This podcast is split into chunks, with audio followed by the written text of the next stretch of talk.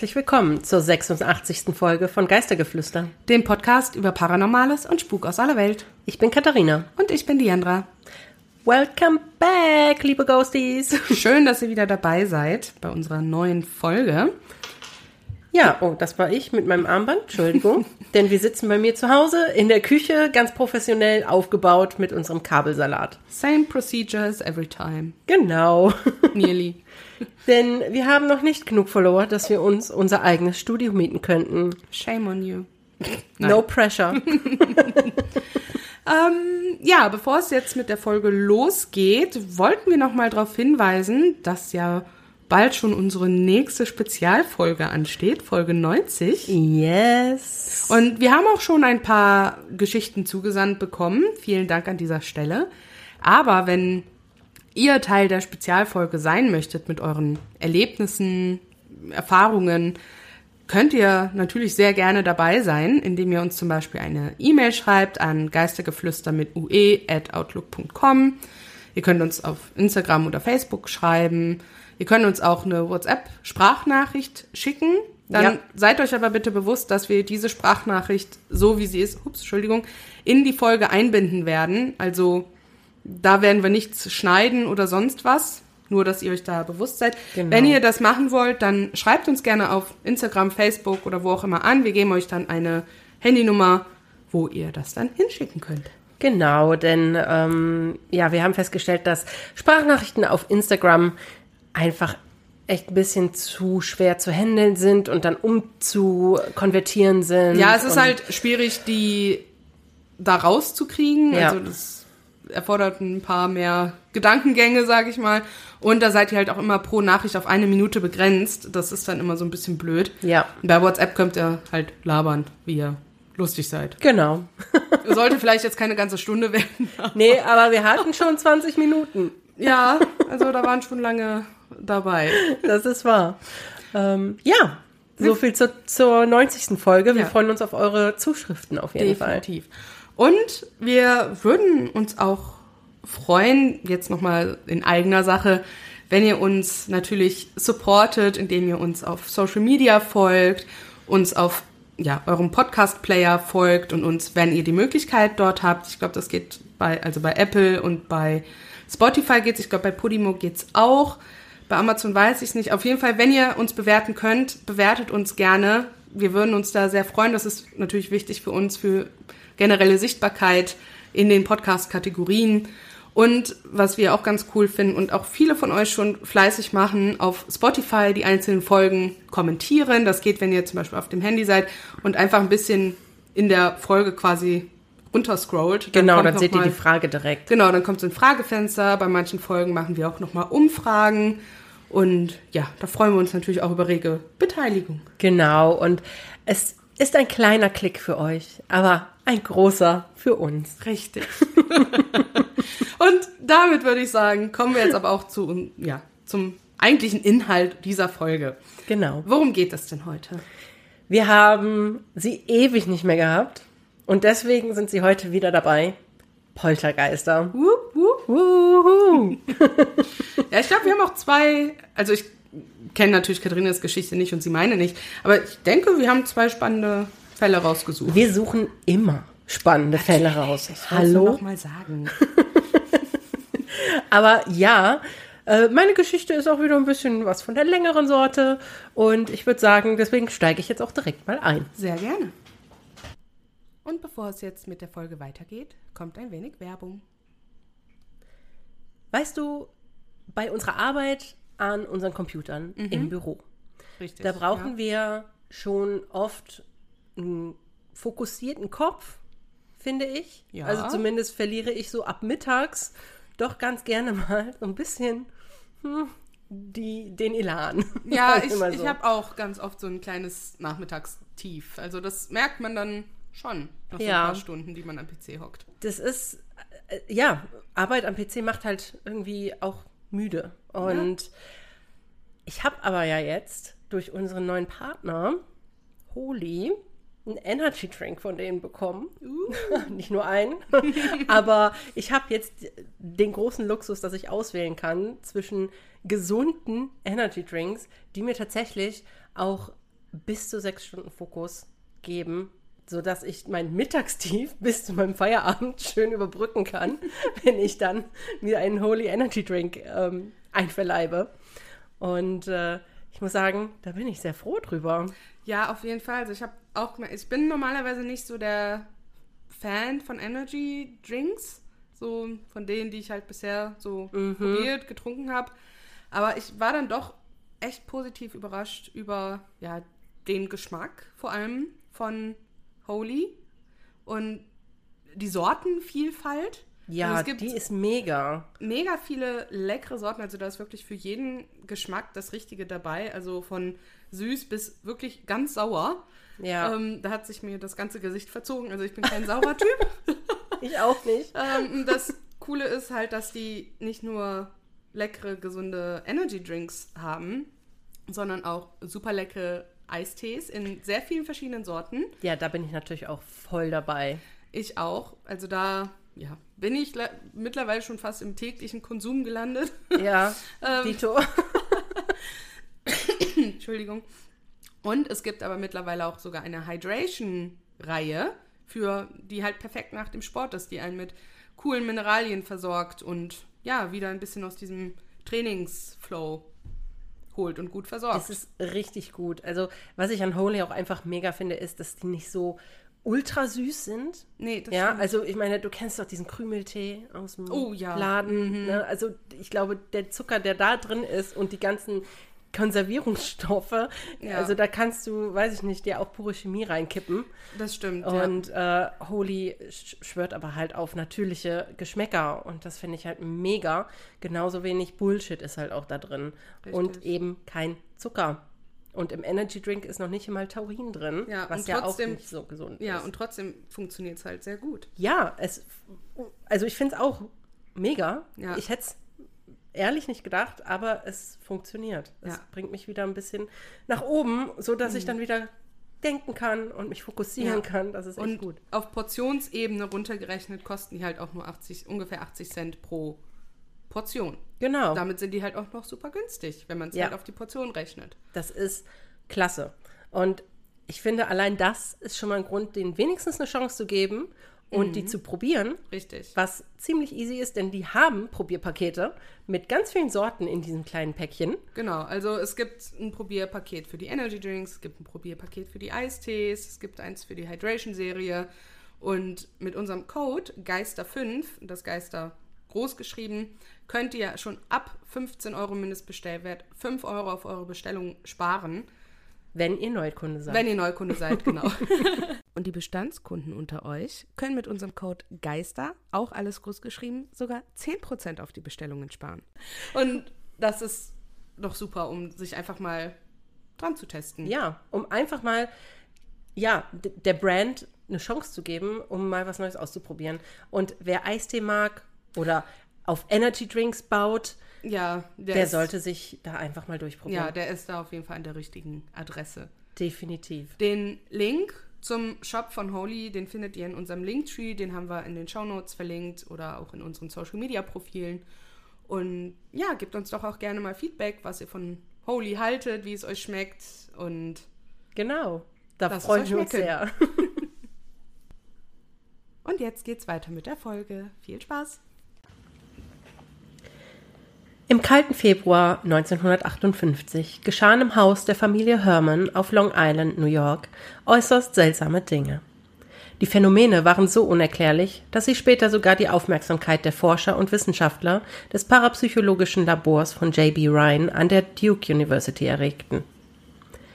Die ersten komischen Dinge machten sich am Nachmittag des 3. Februar 1958 gegen 15.30 Uhr bemerkbar. Die Familie James Herman lebte in Seaford, einem Vorort auf Long Island, etwa 30 Meilen von New York City entfernt. Ihr weißgrünes Haus im Ranch-Stil in 1648 Redwood Path war erst fünf Jahre zuvor, 1953, erbaut worden und verfügte über drei Schlafzimmer, ein Badezimmer, eine Küche, ein kleines Esszimmer, ein Wohnzimmer und einen Keller, der in einen Hauswirtschaftsraum und ein Spielzimmer unterteilt war. Mit anderen Worten, es war ein typisches Haus aus den 1950er Jahren in einer ruhigen, konservativen Nachbarschaft mit öffentlichen Parks und baumgesäumten Straßen. Es war der letzte Ort, an dem man etwas Ungewöhnliches erwartet hätte. Doch dieser 3. Februar sollte das ändern. Es war zunächst ein Tag wie jeder andere. Draußen war es klar und kalt und Lucille Herman, eine examinierte Krankenschwester, war da, um ihre Kinder von der Schule abzuholen und das Abendessen vorzubereiten. Die Kinder, das waren Lucy, 13, und Jimmy, 12. Zwei ganz normale Kinder mit ganz normalen Interessen. Das normale Leben der Familie sollte sich jedoch ändern. Kurz nachdem die Kinder die Küche betreten hatten, brach im Haus das Chaos aus. Innerhalb weniger Augenblicke begannen verschiedene Flaschen mit Flüssigkeiten in verschiedenen Zimmern des Hauses plötzlich ihre Verschlüsse zu öffnen und herumzutanzen. Niemand sah, wie sich die Flaschen bewegten oder platzten, aber alle hörten, wie die Verschlüsse aufsprangen und der Inhalt der Flaschen in die Luft spritzte. Als das Chaos abebbte und es wieder ruhig wurde, untersuchten Lucille und ihre Kinder das Haus. Sie fanden eine angebrochene Flasche Bleichmittel im Hauswirtschaftsraum des Kellers, eine Flasche mit flüssiger Stärke in der Küche, Shampooflaschen und Medikamentengläschen im Badezimmer und eine offene Fiole mit Weihwasser im Hauptschlafzimmer, die auf der Seite lag und deren Inhalt verschüttet war. Alle Flaschen waren mit aufdrehbaren Metallklappen oder Plastikdeckeln verschlossen. Es gab keine Korken oder ähnlich einfache Verschlüsse, die sich irgendwie gelöst haben konnten. Verblüfft und irritiert rief Lucille Herman ihren Mann James an, der für Air France in New York City arbeitete, und berichtete von den seltsamen, ploppenden Geräuschen, die sie gehört hatten. Herman war von dem Vorfall ebenso verwirrt wie seine Frau, aber da niemand verletzt worden war, beschloss er, dass es für ihn keinen Grund gab, früher nach Hause zu gehen. Er nahm also wie üblich den Zug nach Long Island und kam kurz vor 19 Uhr zu Hause an. Während der Fahrt dachte er über den Anruf seiner Frau nach und war sich sicher, dass er eine Lösung für das Rätsel hatte. Er glaubte, dass irgendeine chemische Reaktion in den Produkten die Flaschendeckel zum Aufplatzen gebracht hatte und die Tatsache, dass dies zur gleichen Zeit geschehen war, nur ein reiner Zufall gewesen war.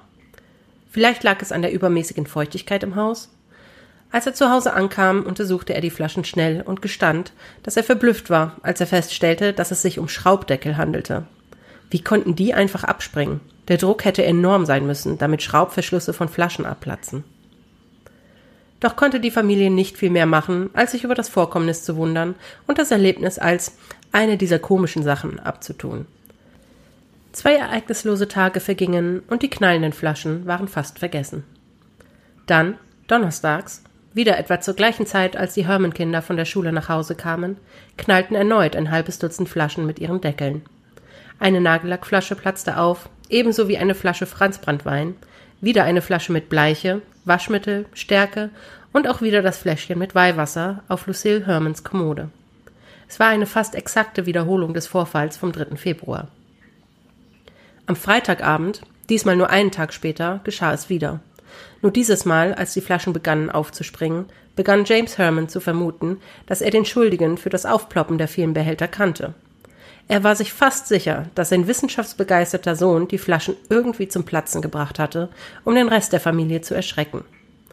James dachte, dass sein Sohn vielleicht ein paar Kohlensäurekapseln in die Flaschen gesteckt und den Zeitpunkt so gewählt hatte, dass er rechtzeitig von der Schule nach Hause kommen konnte, um den erschrockenen Gesichtsausdruck seiner Mutter zu sehen.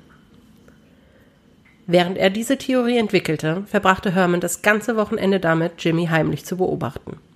Er war fest entschlossen, ihn auf frischer Tat zu ertappen, als er sich an einer Flasche zu schaffen machte.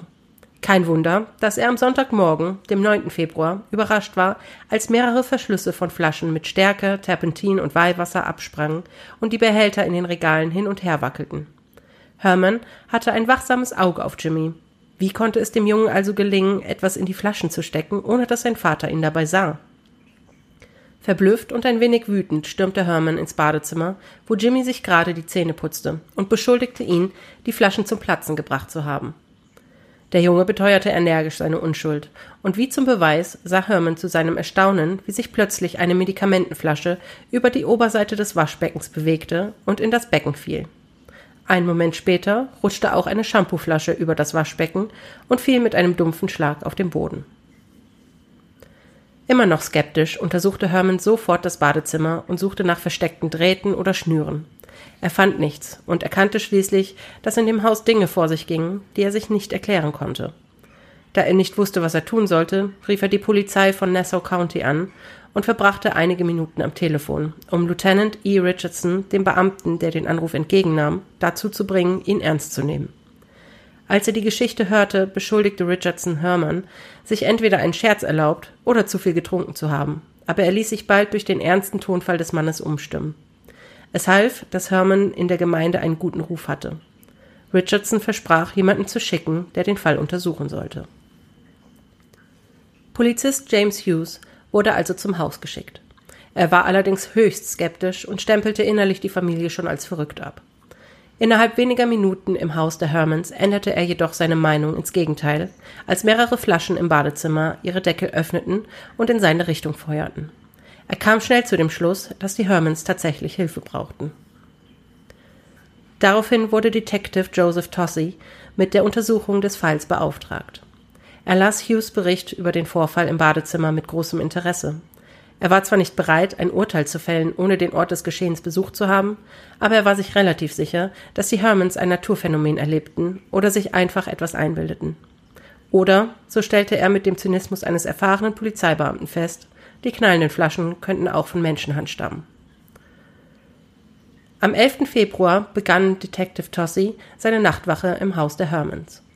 Am selben Abend stürzte ein Parfümzerstäuber um und verschüttete Parfüm im Schlafzimmer der Tochter. Berichten zufolge befand sich zu diesem Zeitpunkt niemand im Zimmer. In den nächsten Tagen schienen sich die Unruhen um die Weihwasserflasche im Schlafzimmer der Eltern zu drehen. Bei mehreren Gelegenheiten sprang der Deckel der Flasche ab und einmal stürzte Herman, nachdem er das charakteristische Geräusch gehört hatte, in das Zimmer und fand die Flasche auf dem Boden. Er hob sie auf und stellte fest, dass sie sich seltsam warm anfühlte. Mittlerweile wurde die Entität, die da ihre Spielchen zu treiben schien, von der Familie und den anderen Beteiligten nur noch Popper genannt. Popper, der Poltergeist. Doch noch am selben Tag, am 15. Februar, nahm das Geschehen eine andere Wendung und konzentrierte sich nicht mehr nur auf Flaschen und Gefäße.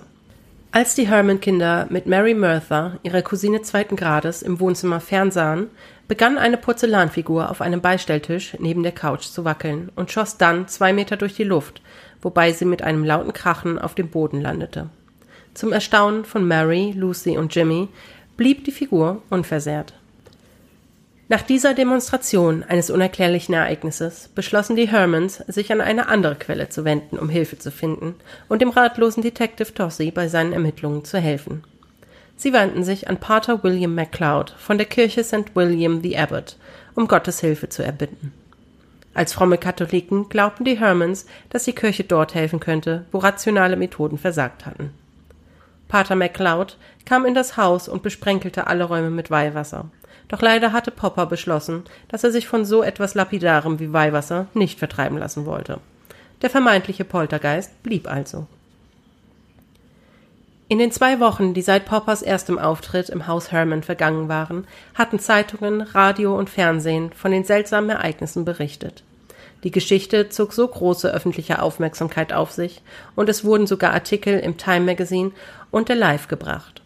Sollte die Familie sich von dem Poltergeist schon bedrängt gefühlt haben, so sollten sie von dem Ansturm der Medien völlig überrollt werden.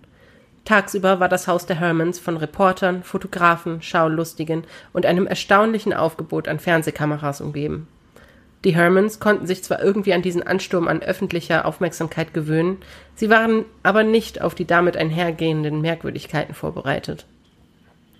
Jeden Tag kamen Briefe und Telefonanrufe. Viele von ihnen schlugen logische Lösungen vor, doch andere zogen die kuriosesten Schlüsse aus den Phänomenen in Herman House. So schienen manche Leute absolut sicher, dass Marsmenschen in der Nähe gelandet seien und unsichtbar ihr Unwesen im Haus der Familie trieben. Andere behaupteten, dass das Problem im Haus der Geist eines längst verstorbenen Stammeshäuptlings sei, oder sogar, dass die Russen einen Tunnel unter Long Island graben würden, um in New York einzumarschieren.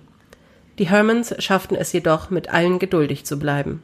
Sie wiesen niemanden ab und hörten sich aufmerksam alle Anrufe und Vorschläge an und lasen alle Briefe, die bei ihnen eingingen. Sie hatten selbst für die Menschen ein Ohr, die um Mitternacht Tut Buße ins Telefon schrien oder verkündeten, dass die Sputniks hier sind. Viele der Briefe und Besucher waren jedoch weniger leicht zu ertragen. Es kamen Briefe in kaum verständlichem Gekritzel, in denen die Hermans für ihre Sünden verurteilt wurden und behauptet wurde, sie hätten erst diese Tricks des Satans herbeigeschworen. Geistliche aller möglichen dubiosen Glaubensrichtungen hielten Rituale auf dem Rasen vor dem Haus ab. Ein Mann in einem blauen Anzug, der behauptete, ein heiliger Mann aus Santa Maurice zu sein, einer nahegelegenen Stadt auf Long Island, kniete im Garten nieder und betete zehn Minuten lang. Dann stand er auf und verkündete, es ist alles in Ordnung, ihnen ist vergeben worden. Damit ging er, Popper jedoch nicht. Aber nicht alle Vorschläge und Versuche zu helfen waren so bizarr. Ein Mann, der zu dem Haus kam, Robert Seider, war ein Physiker vom Brookhaven National Laboratory in Long Island. Er brachte einen Satz Wünschelruten mit und untersuchte damit das Grundstück. Als er fertig war, erklärte er, dass er glaube, dass sich unter dem Haus unterirdische Bäche befänden. Seider machte darauf aufmerksam, dass das Wasser ein seltsames Magnetfeld erzeugen könnte, weshalb wiederum die Dinge im Haus passieren könnten. Detective Tossi untersuchte diese Idee eingehend, aber ein geologisches Gutachten ergab, dass es keine unterirdischen Wasserströme unter dem Haus gab. Tossis Akte wurde immer dicker und dicker mit den Notizen, Beobachtungen, Nachforschungen und Fakten, die er sammelte. Einmal war er mit dem Sohn der Familie, Jimmy Herman, die Kellertreppe hinuntergegangen, als eine Bronzestatue eines fast hundert Pfund schweren Pferdes durch den Keller flog und den Detective an den Beinen traf. Jimmy war direkt neben Tossi gestanden und nicht in der Nähe der Statue gewesen, und es war auch sonst niemand dort unten gewesen. Tossi hatte für dieses Ereignis absolut keine logische Erklärung. Für eine weitere Theorie hatte sich Detective Tossi bei der Air Force erkundigt, und nachdem er deren Flugpläne studiert hatte, hatte man ihm gesagt, dass Schallwellen von vorbeifliegenden Jets die Störungen nicht verursacht haben konnten. Er schloss auch Radiowellen aus, indem er sich mit der Radio Corporation of America in Verbindung setzte. Die Long Island Lighting Company hatte ein empfindliches Oszilloskop im Keller aufgestellt, konnte aber keine unterirdischen Vibrationen feststellen. Bauinspektoren der Stadt Hempstead erklärten das Haus für baulich einwandfrei. Die Feuerwehr von Seaford untersuchte sogar einen Brunnen auf dem Grundstück, um festzustellen, ob Veränderungen des Wasserspiegels die Ursache für die Störungen sein könnten. Sie stellten jedoch fest, dass der Wasserstand seit mindestens fünf Jahren stabil war. Obwohl Tossi verwirrt war, wie denn die ganzen Phänomene zustande kamen, blieb er entschlossen und versuchte ehrgeizig, die Ursache für die Vorkommnisse zu finden.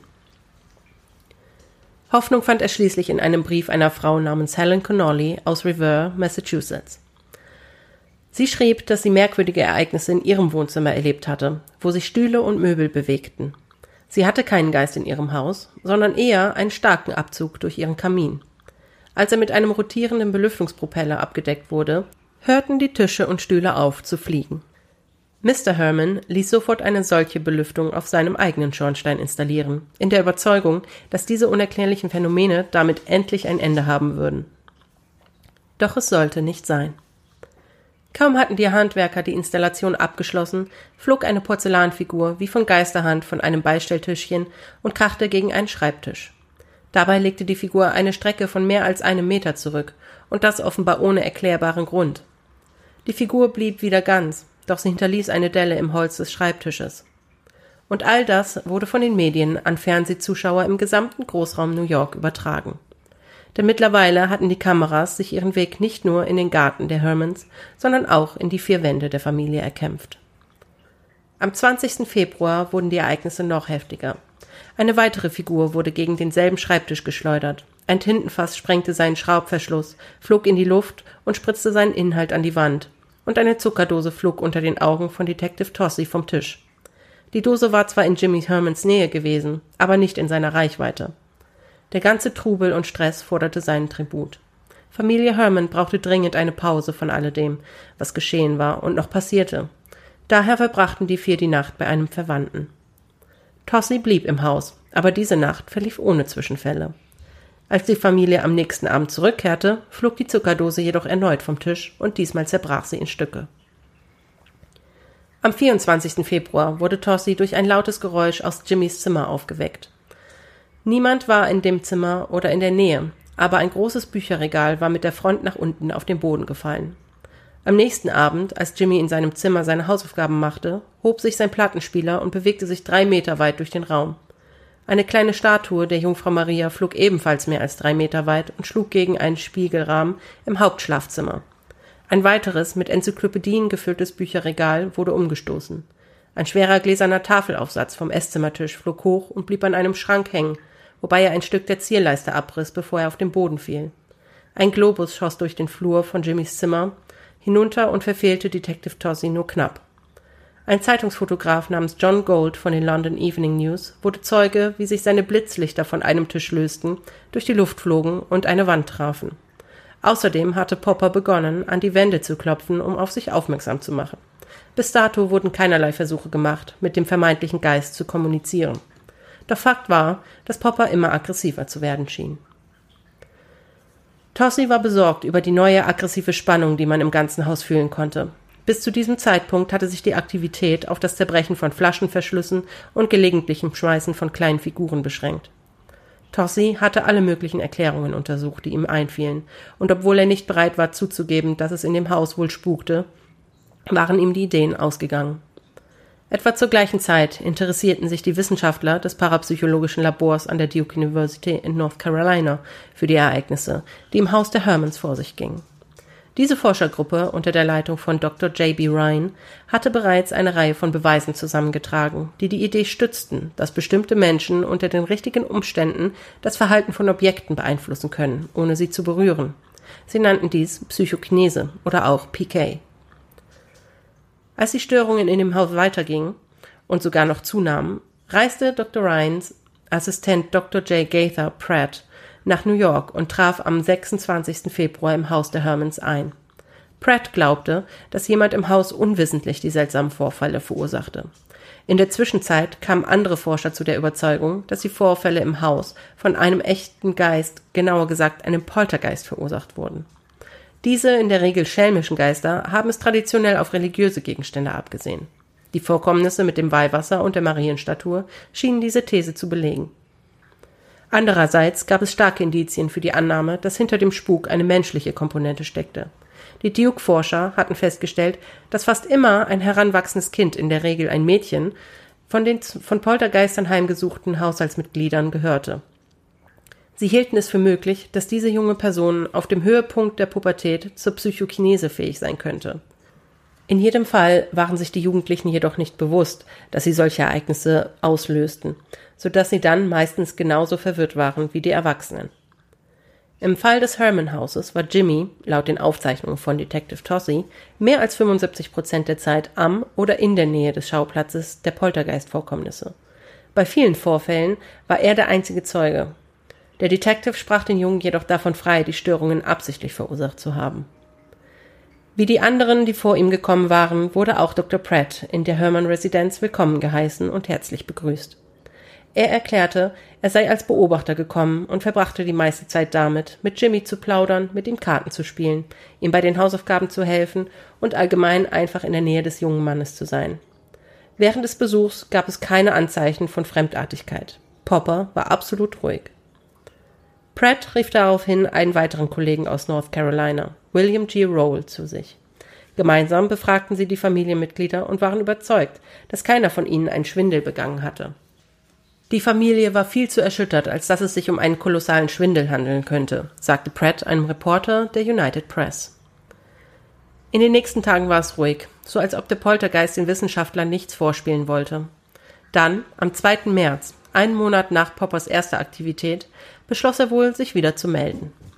Alle Hermans waren im Haus und wurden Zeugen des Geschehens. Zuerst stürzte eine Schüssel aus einem Küchenschrank und zerschellte auf dem Boden. Dann kippte ein Nachttisch in Jimmys Zimmer um. Popper war wieder da. Aber es gab immer noch keine Erklärung dafür, wer oder was er war. Zwei Tage später rutschte eine Schale mit Blumen vom Esszimmertisch. Im Keller kippte ein Bücherregal um. Doch dies sollte noch immer nicht Poppers Abschiedsvorstellung sein.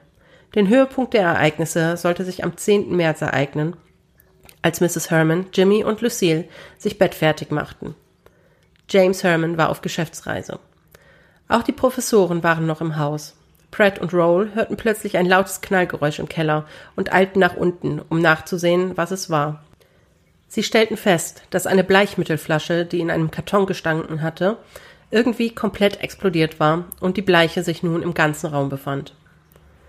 Aus unbekannten Gründen war dies die letzte Tat des Poltergeists der Familie Herman. Zwischen dem 3. Februar und dem 10. März gab es 67 registrierte Störungen. Die Hermans wurden von Detektiven, Gebäudeinspektoren, Elektrikern, Klempnern, Feuerwehrleuten, Parapsychologen und der Hälfte der Fanaten an der Ostküste aufgesucht doch keiner von ihnen war in der Lage, eine zufriedenstellende Erklärung für die Vorfälle in ihrem Haus zu liefern. Noch Wochen nachdem der Haushalt wieder normal funktioniert hatte, kamen Experten, um zu untersuchen und Theorien darüber aufzustellen, was geschehen war. Im August 1958 hatten die Wissenschaftler in Duke immer noch keine Ahnung, was passiert war und warum. Zu diesem Zeitpunkt hatten die Hermans genug von den Untersuchungen und wollten einfach nur, dass ihr Leben wieder normal weitergehen konnte. James Herman interessierte es nicht mehr, warum die Störungen stattgefunden hatten. Er war einfach nur froh, dass sie vorbei waren. Mrs. Herman sagte einem Reporter der Associated Press, ich glaube nicht, dass es eine endgültige Lösung gibt. Es war einfach eines dieser Dinge, für die es weder einen Grund noch eine Erklärung gibt. Aber es gab eine eindeutige physische Kraft dahinter. Der Fall Popper bleibt in den Annalen des Übernatürlichen aus einer Reihe von Gründen einzigartig.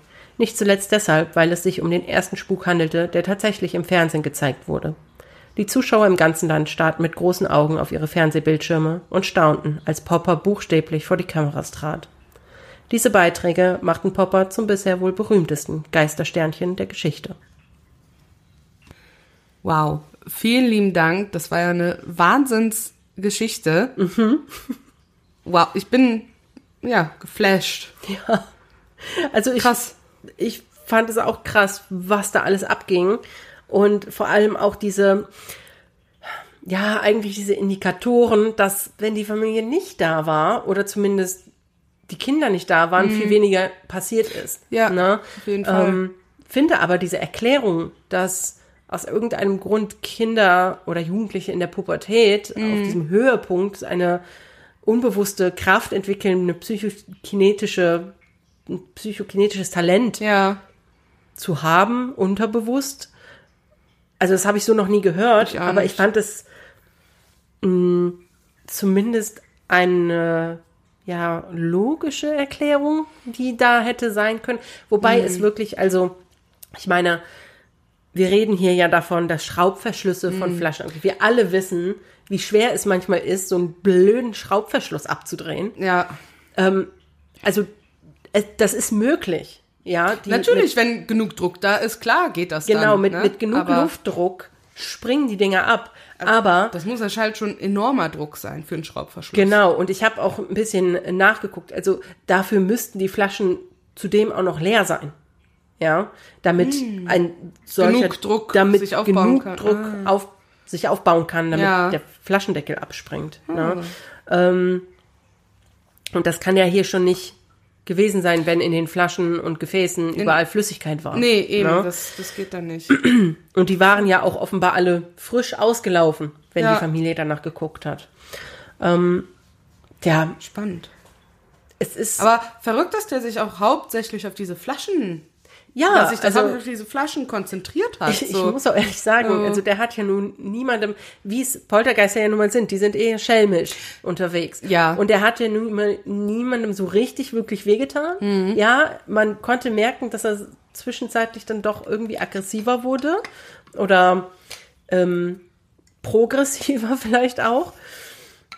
Aber den Geist Popper zu nennen, weil er eben die ganzen Flaschen mhm. immer aufploppen lässt, finde ich halt irgendwie auch total süß. Ja. Äh, weiß ich nicht. Und so, so passend auch. Ja. Ich muss auch sagen, und das ist jetzt hier nur ein Fun-Fact am Rande, das hat eigentlich mit dem Fall gar nichts zu tun, aber äh, bei meinen Recherchen bin ich darauf gestoßen und da war ich nämlich zwischendurch echt verwirrt. Die Kinder von Lucille und James hießen auch Lucille und James. Och, nee.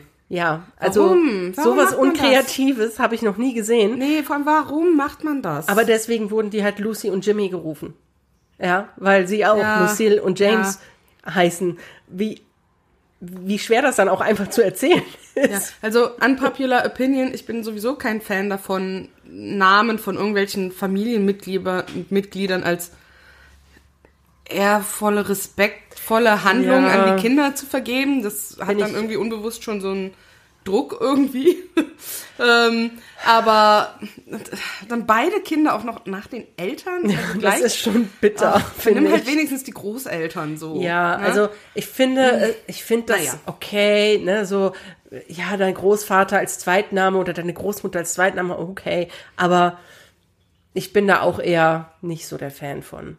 Und damit möchte ich niemanden jetzt hier Nein. ne, auf die Füße treten, der vielleicht nach Großvater oder Großmutter oder auch nach Vater oder Mutter benannt wurde, um Himmels Willen. Aber ich finde es schon trotzdem einfach ein bisschen kreativlos, die Kinder einfach so zu benennen, wie du Ja. heißt. Gut, dieses Thema machen wir So. jetzt nicht weiter auf. Ja. ähm, ja, so viel weit, also so viel mehr kann man gar nicht sagen. Also es ist tatsächlich wirklich so dieser erste dokumentierte Mhm. Spukfall. Gibt es bei YouTube Videos davon? Ähm, ich habe mal Von diesen TV-Übertragungen? aber es ist halt so, dass diese TV-Übertragungen nicht zu finden sind. Also ich habe sie zumindest nicht gefunden. Schade. Es gibt einige YouTuber, die eben darüber berichten und ich hab, bin jetzt ehrlicherweise noch nicht dazu gekommen, mir einen dieser Beiträge mal anzugucken, aber die schicken halt schon so ein paar Bilder der Familie voraus und sowas, ne? Möglicherweise auch kurze Szenen, da Oder vielleicht wenigstens Tonaufnahmen dann oder das so, wäre ne? schon ziemlich cool. Wie gesagt, ich bin leider noch nicht Ja. dazu gekommen. Aber es gibt, wenn man das also mal googelt, Popper the Poltergeist, da kriegt man dann viele Poltergeist-Videos, Mhm. ja, auch von dem Film Poltergeist, äh, was eigentlich ein ganz gutes Stichwort ist, denn Popper hat quasi diesen Film inspiriert. Also äh, ja. die Regisseure haben sich äh, von Popper hier inspirieren lassen. Mm. Wohlgemerkt ist der Poltergeist in dem Film Poltergeist sehr viel aggressiver und böswilliger. Ja, muss ja auch für einen Film, Für einen Horrorfilm sollte das auch so sein. ja, Unterhaltungswert bieten, sage ich mal. Ne? Ja. Ähm, ich sehe hier auch gerade das äh, Familienfoto der Hermans. Ich muss auch sagen, nicht nur, dass die Kinder genauso hießen wie die Eltern, aber die sehen auch einfach Moment, so ich gut komme mal kurz rum. Ich muss wie die aus. Also, Warte. So, lass mal gucken. Also das, du siehst es jetzt hier nur ziemlich klein, aber ich mache dir das Bild gleich mal größer. Ei. Und dann kannst du das, die sehen einfach Aber wirklich, wirklich. ziemlich genauso aus wie die Eltern. Oh Mann. Naja. Ähm, ja, von daher jetzt direkte TV-Ausschnitte von damals habe ich leider nicht finden können. Hätte er sein Viel, können. viel zu, äh, ich viel, viel. Ich finde viel zum Enfield Poltergeist. Ach, Überraschung. Ja, den wir ja auch schon besprochen Ja. haben. Aber äh, ja. Popper ist da ein bisschen Hm. schüchterner heutzutage, möchte ich fast sagen. Aber ich finde es auch krass, dass die sich halt mit so vielen Spinnern rumschlagen mussten. Aber Dass, sie das, auch gemacht haben. Ja, dass sie das halt auch gemacht haben und nicht irgendwann gesagt haben, ey, wir stöpseln jetzt das Telefon Ja. aus. Also die Familie wirkt halt wirklich auch auf diesem Familienfoto vor deren Haus, vor deren Veranda, die wirken wie eine ganz nette, freundliche Familie. Ja, ne? voll. Und ich kann mir gut vorstellen, dass die jedem gesagt haben, okay, ja, Danke. danke schön. Okay, danke, danke. Aber halt auch erstmal dieses Ne? Durchhaltevermögen, sag ich mal, zu haben, ne? Und sich halt wirklich mit so, also was anderes sind es ja teilweise nicht, ne? Es sind Ja. teilweise fanatische Spinner, Ja, ist halt auch so. Da meinen, ja, ich weiß nicht, mit was für einem Recht die meinen, da antanzen zu können oder anrufen zu können. Auch die ganzen äh, Reporter, Fernsehkameras und dann irgendwann sind die ja sogar im Haus gewesen. Also Ja, Ich, äh, weiß ich nicht. Ne? Irgendwo Mhm. hört's für mich auch auf. Aber wir wissen ja, dass Reporter damals ja noch eine ganze, ganze Spur dreister waren als sogar heutzutage noch. Und heute finde ich die auch schon teilweise dreist. Ja, ja. Früher gab's ja irgendwie gar keine Grenzen. nee, das stimmt. Ähm, von daher, also ich finde es schon, dass es zumindest heutzutage ein bisschen besser reguliert ist. Ja. Ähm, ja, wen also dieses Poltergeist-Phänomen von Popper interessiert und da wirklich mal sich ein bisschen reinfuchsen möchte, der kann ein Buch kaufen. Oh. Ähm, Popper the Poltergeist, the First on TV Show von Megan Atwood. Die hat da ein Buch geschrieben. Das kann man sogar als Papierversion bekommen noch. Oh, wow. Also gebunden und als Taschenbuch. Und das Seltenheit. kostet, ja, Also bei solchen. Büchern halt, ne? Ja, es kostet echt nicht viel, also 9,19 Euro fürs gebundene und 8 Euro fürs Taschenbuch. Oh, wow. Das ist eigentlich schon fast geschenkt. Es ist wohlgemerkt nur auf Englisch, aber Ja. wen es interessiert und wer n- nicht davor zurückschlägt, mal Englisch zu lesen.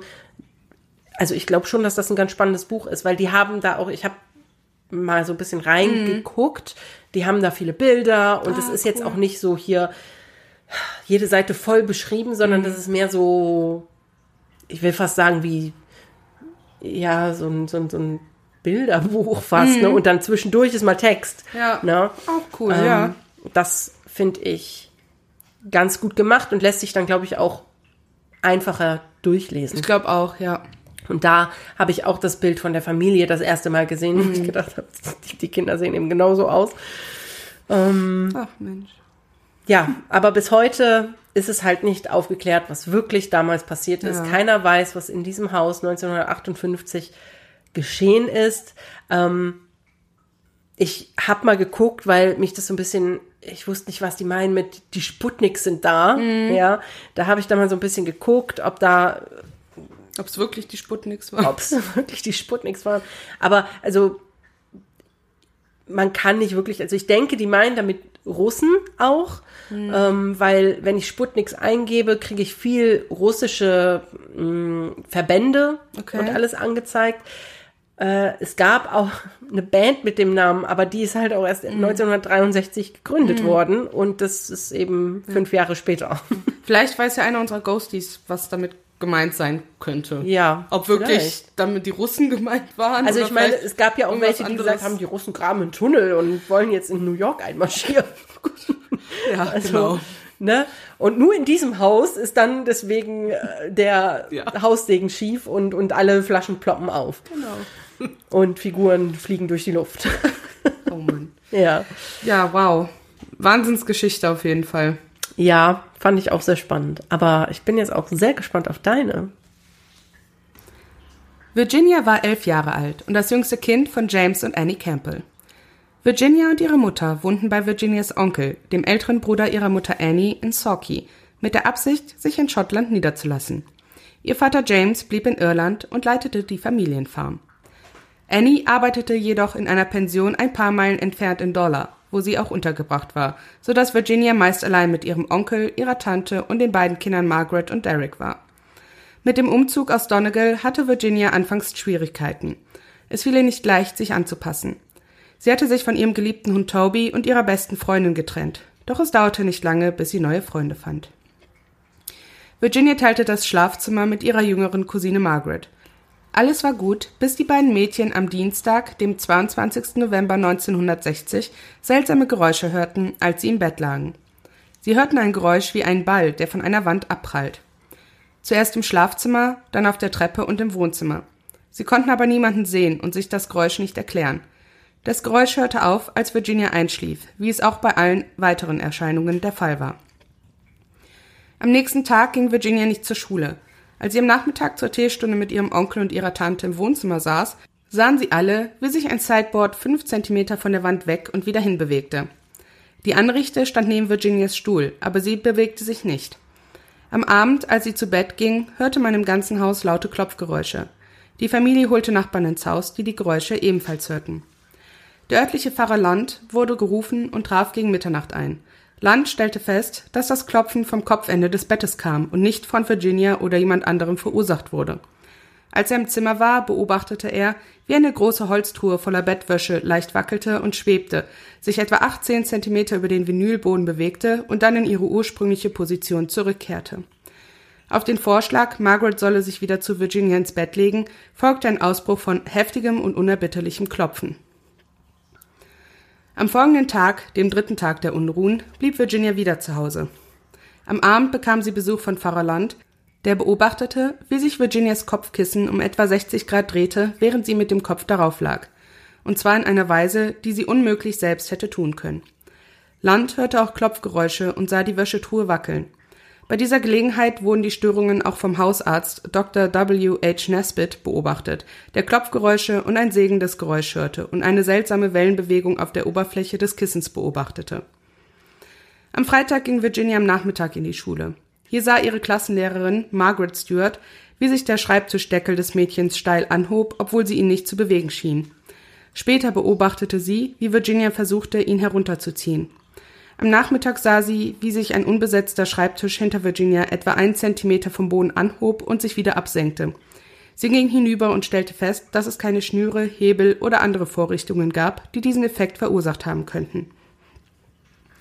In dieser Nacht hielt Dr. Nesbitt in Virginias Schlafzimmer Wache, bevor sie schlafen ging, und beobachtete die gleichen Phänomene wie in der Nacht zuvor. Die Leinentruhe bewegte sich etwa einen Fuß, der Deckel öffnete und schloss sich mehrmals. Das Kopfkissen drehte sich horizontal. Auf dem Bettzeug zeigte sich eine kräuselnde Bewegung, die Nesbitt als Faltenbildung wie durch den Zug einer unsichtbaren Kraft beschrieb. Diese Faltenbildung und Kissendrehung wurden am Samstagabend beobachtet. Ansonsten verlief das Wochenende relativ ruhig.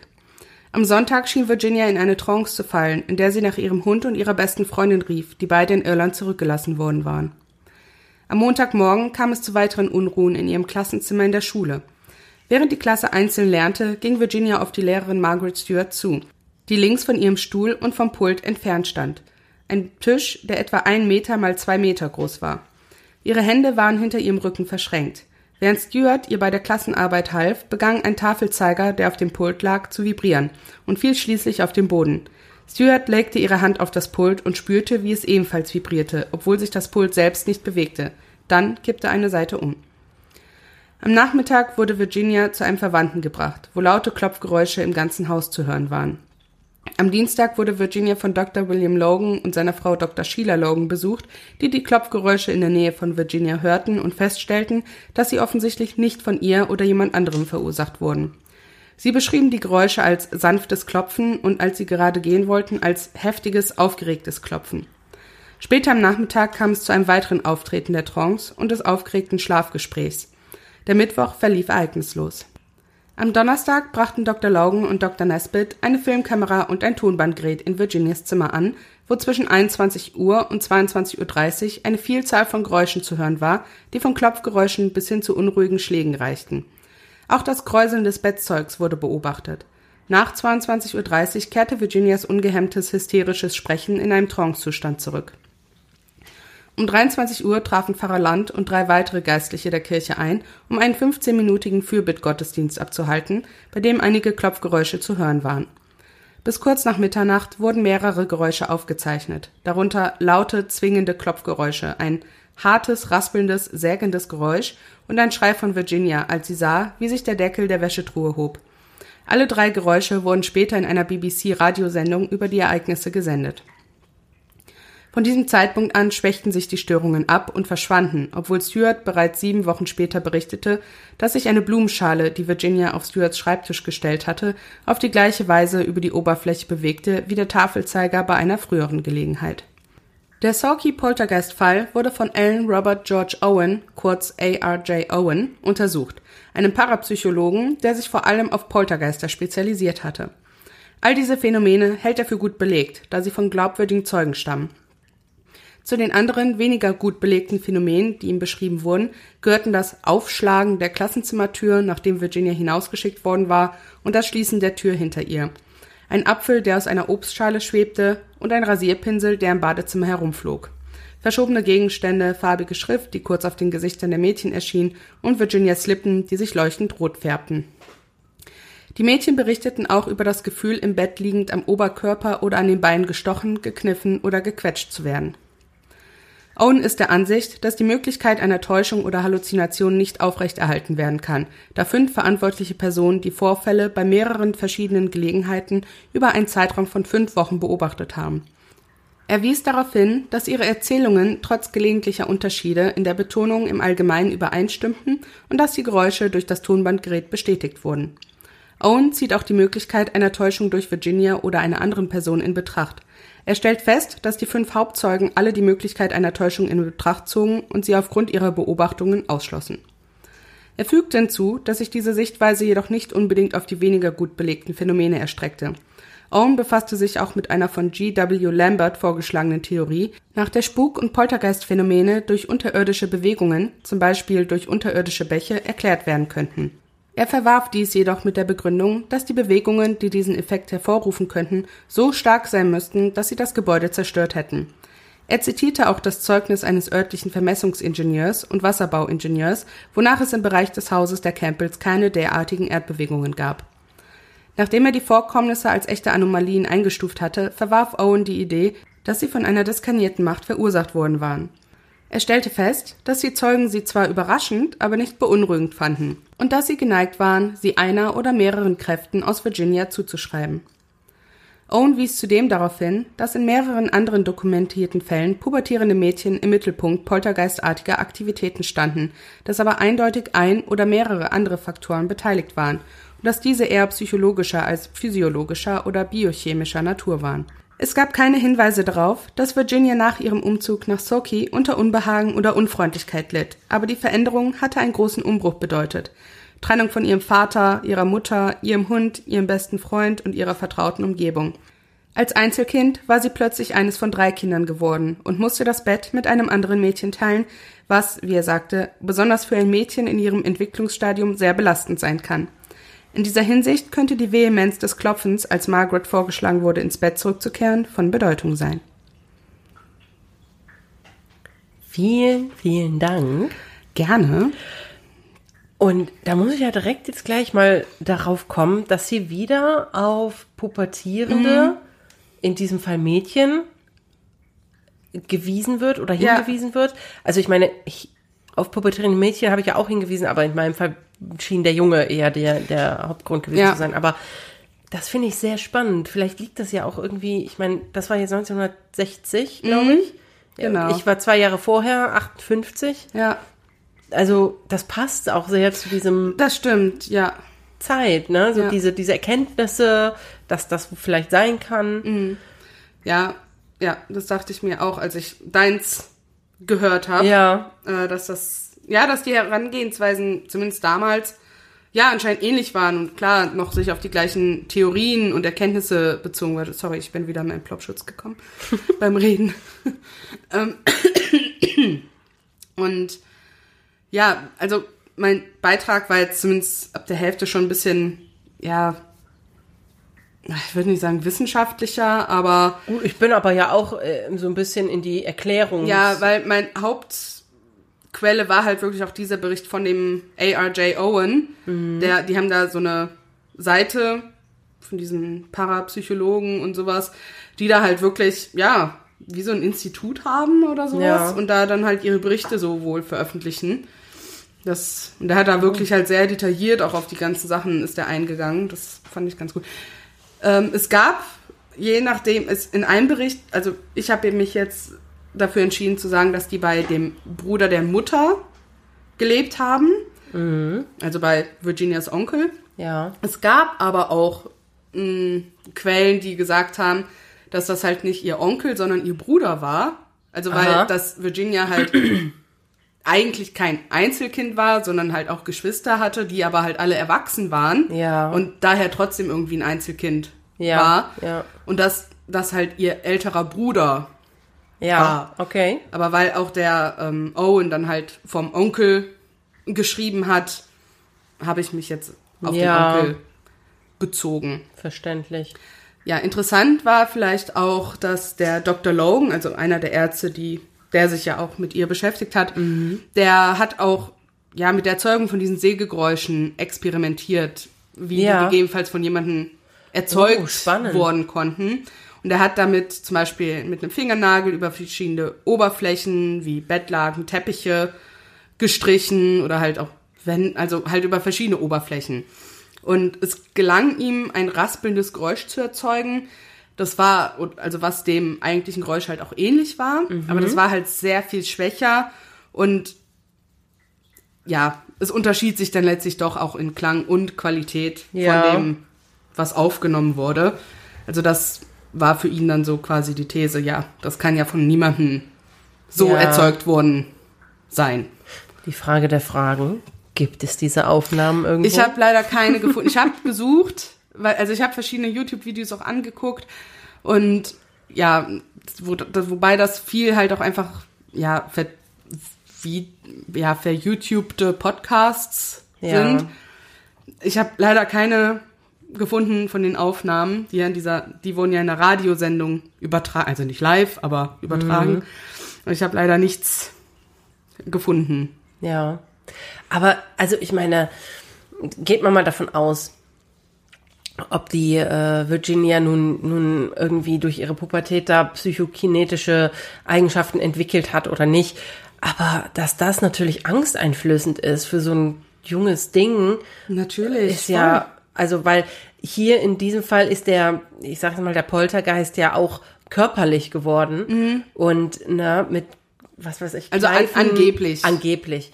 Ne? Kneifen oder Ja, ja. P- Piken oder so, ne? Ja. Und das ist dann natürlich schon, also weiß ich nicht, das stelle ich mir so unangenehm vor. Stell dir Mhm. mal vor, du liegst im Bett und plötzlich spürst du, wie du irgendwie komisch berührt wirst und du weißt gar nicht, wie das sein kann, weil du Ja. auch nichts siehst. Ja, das stelle Also, ich mir auch sehr wie- fies vor. Ich meine, das ist ja schon an, unangenehm, wenn du, wenn da jemand ist, den du sehen kannst und der das gegen den Willen macht. Aber wenn du niemanden siehst und du niemanden adressieren kannst Mhm. mit, ey, lass das, hör auf, geh weg, Und du die Quelle halt nicht beseitigen kannst, in wegstoßen Anführungsstrichen. kannst oder ja. so, du bist ja völlig hilflos Ja, voll. und musst warten, bis es aufhört. Ja. Wie schrecklich. Du kannst dich ja nicht mehr verstecken oder so. Das, das finde ich, ja, eben, das kommt ja noch dazu. Ja. Vor was willst du dich verstecken? Du siehst ja, nichts. Vor allem das Untypische jetzt in diesem Fall für einen Poltergeist war ja jetzt auch, dass der halt eher an Virginia zu hängen schien. Ja. Obwohl die ja normalerweise an Orten Genau. hängen, weil er ist ja auch zum Beispiel in die Schule gefolgt. Ja. Ne, also da gab es ja auch Aktivitäten. Das ist auch ungewöhnlich. Ja. Also, ich würde ja fast sagen, dass das kein klassischer Poltergeist Ja. ist, weil der wirklich A, körperlich geworden ist, wenn es denn so war, und B, ihr gefolgt ist. Mhm. Ja. Also vielleicht war es eine verirrte Seele, Mhm. aber vielleicht nicht unbedingt ein Poltergeist im klassischen Sinn. Ja. Was vielleicht, wenn ich das jetzt mit Kontext auf deine Quelle beziehe, mit diesen kin psychokinetischen Psychokinetisch. ähm, Oder Ding, weil es wurde wohl auch gesagt, dass diese Phänomene halt auch nur passiert sind, wenn Virginia wach war. Ne? Also sobald sie geschlafen hat, Aha. ist wohl nichts mehr passiert. Das würde dann vielleicht halt wieder diese Theorie untermauern. Ja, ne? dass das vielleicht doch irgendwie von ihr unbewusst ausgelöst wurde durch die ganzen Veränderungen, die sie ja durchgemacht hat mit elf Ja. Jahren, die natürlich sehr einschneidend sind. Ja. Also- Genauso wie Jimmy, ne, wenn der nicht da war, ist eigentlich nichts passiert und Ja. ja, oder er war hauptsächlich Zeuge dieser, dieser Geschehnisse. Ja. Das ist natürlich, ja, sowas stützt dann die These so ein bisschen, Ja. dass das vielleicht wirklich irgendwie sein kann, dass Mhm. junge Menschen in ihrer Pubertät, die vielleicht auch frühreif sind, ne? Natürlich, Also ich meine, mit sein. elf, zwölf bist du in meinen Augen nicht auf dem Höhepunkt deiner Pubertät. Nee, also da Eigentlich. fängt es ja eigentlich an. Ne? Eigentlich, wenn du frühreif bist, vielleicht. Ja. Ne? Aber eigentlich fängt's dann erst an. Und dann Ja. kann ich mir nicht vorstellen, dass sich schon so viel Energie in dir sammelt, dass solche Dinge passieren, wenn du nicht vielleicht Mhm. Ja. Mhm. doch frühreif bist. Aber ich finde das total spannend. Ich finde auch einfach diese Parallelen, diese Ja, das ist jetzt sehr interessant, dass wir jetzt so ein paar Parallelen haben. Ja, also finde ich Ja. total spannend. Aber ja, Gott sei Dank hat es ja dann bei der Virginia doch irgendwie aufgehört. Mhm. Auch. So wie bei Ja, Popper, dann war er halt irgendwann nicht mehr da. ja. Also es gab noch einen weiteren Paranormalitätsforscher, den Malcolm Robinson, der den Fall ebenfalls ja aufgearbeitet hat, halt ein bisschen später und auch noch ein paar interessante Dinge rausgefunden hat. Und er hat auch versucht, Virginia ausfindig zu machen, aber leider ohne Erfolg. Also er konnte sie nicht finden. Krass. Aber er hat wohl rausgefunden, dass ein Paar, was 2001 mit seinen Kindern in dieses Haus gezogen ist, auch von merkwürdigen Vorkommnissen berichtet hat. Also bei denen Aha. ist zum Beispiel ein Wasserkocher, der ständig an und ausging, seltsame Gerüche sowie die Erscheinung einer Dame, die auf dem Bett von einem der Kinder saß. Oh, wie unheimlich. Mhm. Der Wasserkocher erinnert mich an eine Story von unseren Ghosties, weißt du noch? Mhm. Ja, Ich weiß nicht mehr genau, wer es war und in welcher Folge, aber wir hatten in einer Folge ein Ghostie äh, und die hat auch von ihrem Wasserkocher erzählt, der einfach anging und so lange an war, bis wirklich sich schon Ruß gebildet hat, weil kein Wasser mehr Mhm. Ich drin glaube, war. das war tatsächlich letzte oder vorletzte Spitze. Also ja, es ist nicht so lange her, nee. genau. Und ja, einer der Söhne von diesem Paar soll dann auch berichtet haben, dass seine Bettwäsche die Farbe gewechselt habe.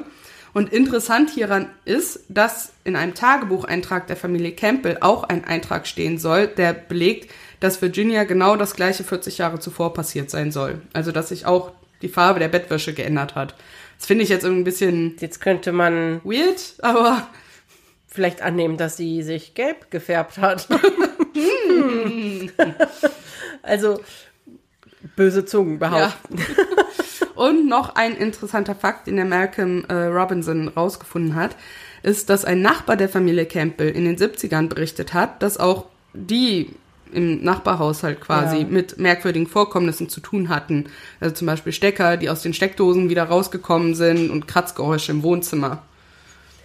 Wie interessant, weil das würde ja nun wieder die These eines Poltergeistes bestätigen, der ortsgebunden. Ja, ist. aber ich weiß nicht, Poltergeister sind ja eigentlich keine Erscheinungen, ne? Weil Nein. dieses andere Paar hatte ja diese Erscheinung Ja. von dieser Dame. Genau, Poltergeister manifestieren sich eigentlich nicht. Nee. Also ich glaube, das Maximale, was du vielleicht erwarten kannst, So ist ein Orbs oder so, Schatten ne? oder ein Orb Ja. oder so.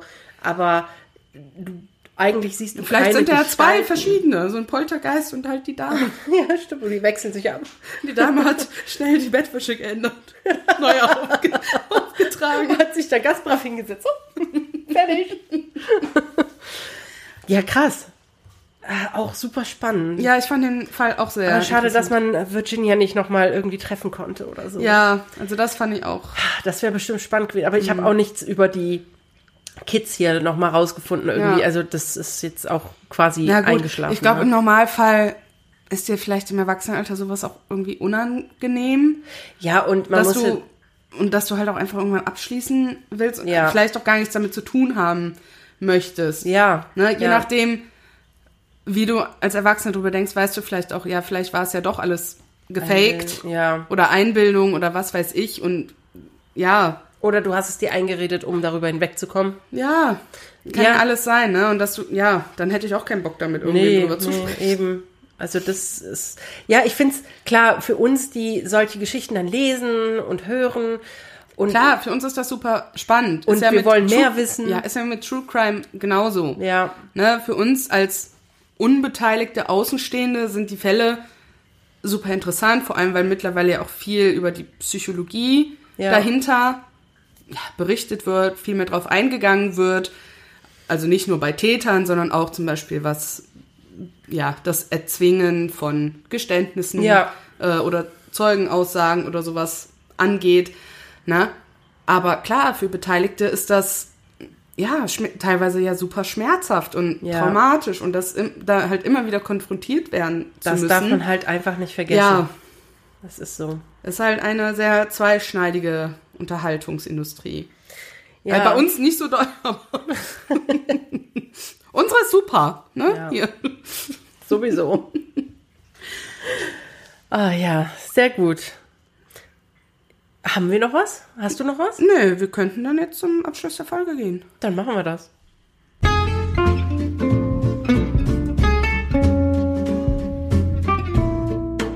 Noch was Schönes zum Schluss. Und heute fange ich mal mit meiner Empfehlung an. Und zwar möchte ich euch heute einen YouTube-Kanal empfehlen. Das, ja, ergänzt so ein bisschen, sage ich mal, meine Empfehlung von letzter Woche. Und, nee, von vorletzter Woche, so, ähm, der Podcast das erstmal in Westeros. Da habe ich ja gesagt, dass der von Alicia Joe unter anderem gehostet wird. Und heute möchte ich euch ihren YouTube-Kanal Ah, empfehlen. Sehr ich bin gut. damals tatsächlich auf, also ich gucke die schon sehr, sehr lange. Ich bin damals auf sie gekommen, weil sie damals noch auch so Reaction-Videos zu Trash-TV-Sendungen gemacht hat. Diandra, die Trash Queen. Ja, wobei das sich mittlerweile fast nur noch so auf Reaction-Videos äh, bezieht aktuell. Ah. Egal, mittlerweile macht sie aber so extrem guten, wertvollen, wichtigen Content in jeglicher Richtung, sage ich mal. Also sehr kritisch, super gut recherchiert und aufgearbeitet. Also sei es zum Beispiel der Fall um Britney Spears, also ob Britney verschwunden ist, ob sie mit KI, die TikTok-Videos, ob die mit KI gemacht werden oder nicht. Und Mega cooles Video. Ja. hochgeguckt. oder Kinder in Social Media, über Familienblogger, wie gefährlich die eigentlich sind. äh, über Woke-Washing bei Disney. Also ja, sie macht einfach super gute Videos. Ich liebe die. Gehen aber auch teilweise halt wirklich schon ihre halbe Stunde, 20 Minuten, 45 Minuten, je nach Thema. Also da muss man sich dann schon Zeit nehmen. Aber, Ja, aber wenn einen das Thema interessiert, macht man das halt auch. ja, und es sind halt wirklich natürlich mit, äh, mit Quellen belegt, ihre Aussagen und Standpunkte und sowas. Ja, also den YouTube-Kanal von Alicia Joe, den möchte ich euch empfehlen. Ich finde den auch gut. Also ich, ich kann mich da nur anschließen. Das ist jetzt nicht meine Empfehlung, aber weil du hast es ja schon empfohlen, aber ähm, ja, ist einfach mega gut. Ich finde es auch super mutig, sich so kritisch in die Öffentlichkeit Ja. zu stellen heutzutage. Bei diversen Ich- Themen auf jeden Fall. Ich hätte diesen Mumm nicht, muss ich dazu sagen. Ähm, ja, meine Empfehlung ist ein Film, den habe ich erst gestern mit Micha geguckt. Und zwar ist das The Banshees of Inisherin, um mal auf Irland zu bleiben. Den habe ich schon mal angefangen, aber mich hatte der nicht gecatcht. Wirklich. Aber ich, bin- ich den habe auch nicht viel geguckt, aber ich fand den Film wirklich Hm. gut. Also der ist, also man darf da jetzt nicht, der, der- wird als Komödie Schrägstrich Drama ähm, Hm. gesehen. Ja, er hat lustige, humorvolle Ecken, einfach weil ihren eben ihren sind. Ja. Und schon gar auf diesem, auf diesen ah, Inseln, die total off the coast sind, ja, also wo, wo wirklich einfach noch altes Irland ist. Und ich meine, das ist auch früher, ne? Das ist während der äh, Zivil, äh, nie wie hieß das, Bürgerkrieg ähm, wegen Nordirland etc. geherrscht hat. Äh, auf jeden Fall geht es, also ich finde es eigentlich mehr eine Tragödie, also eher ein Drama. Es geht um Colin Farrell, also ist der Hauptdarsteller, zusammen mit Brandon Gleeson. Und die haben schon oft Filme miteinander gemacht. Die sind ein cooles Duo. Und Colin Farrell spielt Parik, ein ja, Mann mittleren Alters, der mit seiner Schwester zusammen wohnt. Also beide haben nie geheiratet, die wohnen in einem Cottage, die haben zwei, drei Kühe, einen kleinen Esel, der so sein ganzes Ein und Alles ist. Total süßes Tierchen. Und äh, ja, und Brandon Gleeson spielt Colm. Colm ist ein alter Mann, ja, 60er vielleicht, in seinen 60ern. Und äh, das sind eigentlich Best Friends. Und der Film startet aber damit, dass Colm mit Parik nichts mehr zu tun haben will. Also von heute auf morgen und Parik ist total vor den Kopf gestoßen und eigentlich heartbroken. Und ja, es kommt also, die, dieser Film ist sehr ruhig, ja, man muss da wirklich in der Stimmung für sein, man muss auch solche Filme mögen. Der Film ist ruhig, der Film ist aber auch, ja, eigen, weil es Iren sind, eigene Iren, sehr, sehr eigene Iren auf dieser Insel, alle sehr merkwürdig, alle wirklich irgendwie ein bisschen mental, würde ich sagen, ja, und ja, es geht in dem Film eben um diesen Disput zwischen den beiden, der ja offensichtlich da ist. Und ich würde auch empfehlen, diesen Film in Original zu hören, also in Englisch, einfach wegen der Sprache. Ihr braucht aber bestimmten Untertitel, weil das sehr hart selbst für mich war, da teilweise zu verstehen, was die reden, aber es bringt so viel Charme in den Film.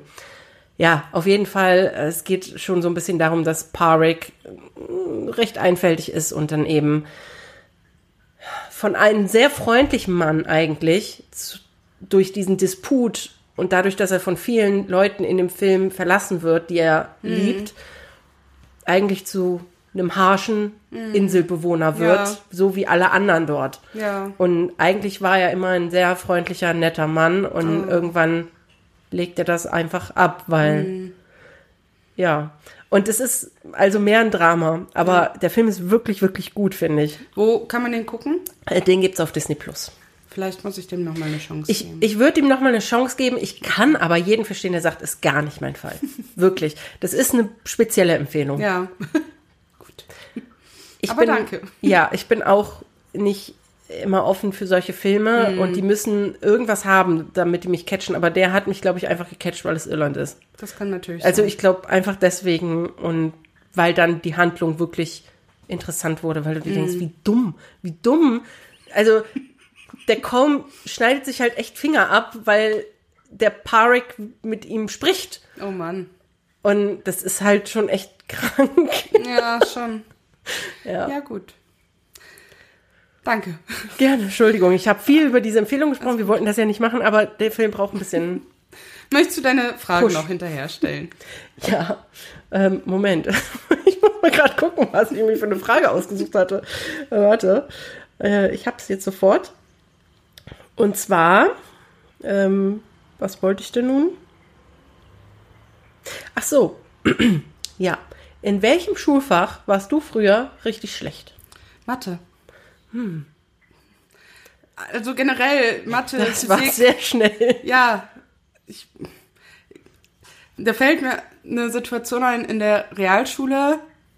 Ähm, ich weiß gar nicht mehr, ob das, nee, das war schon in Wegberg auf der Realschule, wo ich gerade da war oder so. Wir hatten den gleichen Sportlehrer, zeitweise wie Mathelehrer. Und wir hatten zuerst Sport und später am Tag halt Mathe. Und er hatte mich im Sportunterricht, das, ich frage mich heute noch, warum, hat er mich schon zur Seite genommen, um mir da zu sagen, dass ich in der Klassenarbeit, die wir heute dann zurückbekommen, ja eine 5 kriege oder Oh. eine 5 hab oder irgendwie sowas, Oh. um mir das dann halt nicht vor der Klasse zu sagen oder weiß ich nicht, irgendwie sowas. Ich, ich weiß nicht mehr warum, aber ja, ich war in Mathe immer sehr schlecht, weil ich es einfach nicht geblickt habe, was man da wie, warum machen muss, vor allem halt als Buchstaben und Wahrscheinlichkeitsrechnung und im Abi hatte ich dann halt Mathe Grundkurs, weil ich bin ja nicht äh, irre und nimm dann Leistungskurs.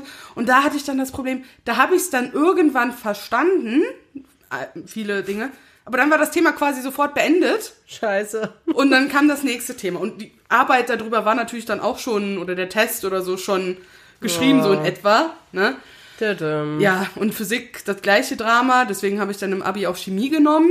Gut, ich war in Chemie jetzt auch keine Leuchte, aber zwischen Physik und Chemie ist dann Chemie das kleinere Übel. Und wir haben immer ganz coole Sachen in Chemie gemacht, so Karamellbonbons und so. Hä?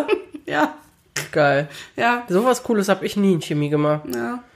Also ich, Dein Hassfach? ja, ähm, Mathe war schlimm, aber hauptsächlich am schlimmsten im sechsten Schuljahr. Danach ging es. Da habe ich immer irgendwie so drei, vier mich so über Wasser gehalten. Und sogar im, dann zum Ende hin wurde ich sogar teilweise richtig gut. In Geometrie war ich, war ich richtig gut. Da habe ich sogar mal eine Eins geschrieben. Ja, war ich selber voll stolz. Ja. Und, und dann später in der Algebra war ich auch gar nicht so Ja. schlecht. Ähm, aber mein schlechtestes Fach war wirklich immer Chemie. Ich, ich hab's nicht, so wie du, ich hab's nicht geblickt. Ja. Aber was ich dann auch festgestellt habe, viel hat auch einfach mit dem Lehrer zu tun. Ja, das stimmt. Weil im Abi hatten wir auch Wirtschaftsinformatik, Mhm. was ich auch nur als Testfach gewählt hatte. Und ich war immer so schlecht. Ich habe teilweise wirklich nur meinen Namen auf diesen Test geschrieben und dann Ja. abgegeben, weil ich es nicht verstanden habe, was der mir da verklickern will, drei Ja. Jahre lang.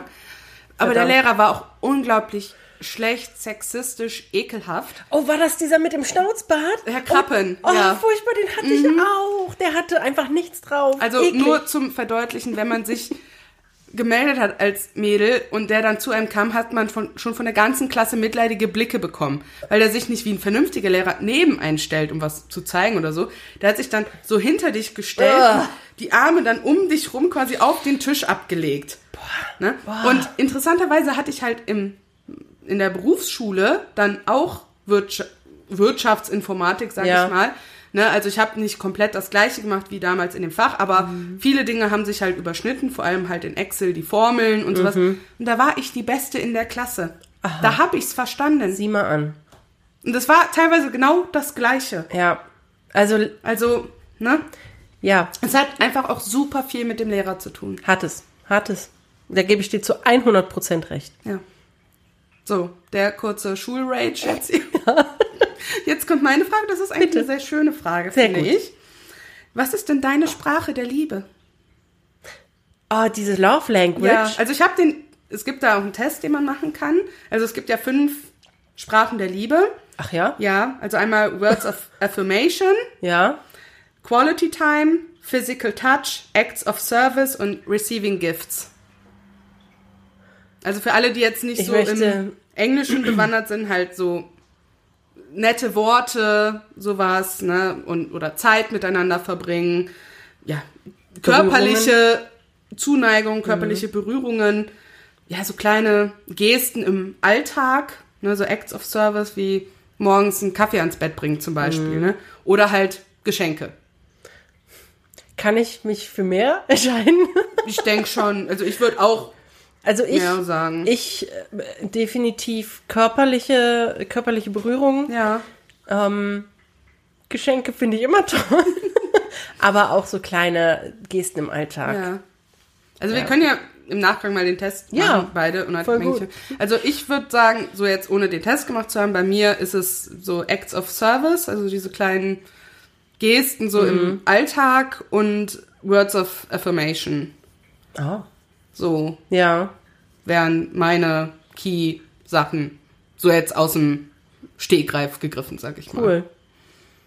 Das, ja, da habe ich mir noch nie so richtig drüber Gedanken gemacht. Ich wusste gar nicht, dass es so einen Test gibt. Es gibt, glaube ich, einen Test. Und dass das so definiert ist in fünf Ja, verschiedene Säulen, sage ich jetzt mal. ja, es gibt diese fünf Cool. Dinge. Ja. Den, den Test Dinger. machen wir gleich. Dinger. Ja. da gibt's diese Dinger halt. Ja, und das, Das war's für heute. Ja, ist ja auch quasi jetzt Wieder- eine ganz kurze Folge geworden. Ganz, ganz kurz. Aber wir wissen ja, unsere Ghosties lieben lange Folgen. Eben, das wird uns ja immer wieder mitgeteilt. Richtig. ja, und das, dann würde ich sagen, bis in zwei Wochen. Bis demnächst. Ciao. Tschüss. Und normalerweise hätten wir jetzt die schöne Tradition unserer Blooper, Ja. Aber Diandra ist ein Missgeschick passiert. Ich habe das falsche Fenster im Programm, im Aufnahmeprogramm ohne Speichern geschlossen, weil ich dachte, es wäre ein anderes. Und das waren aber unsere Blooper. Also, es tut uns wirklich leid, Diandra ist das gleiche, glaube ich, am Weinen. Ja, da waren schöne Blooper. Da waren schöne Blooper bei diesmal. Schade. Es tut mir leid. Ähm, nächstes Mal gibt's wieder Blooper. Hoffentlich. Hoffentlich. Ciao. Tschüss.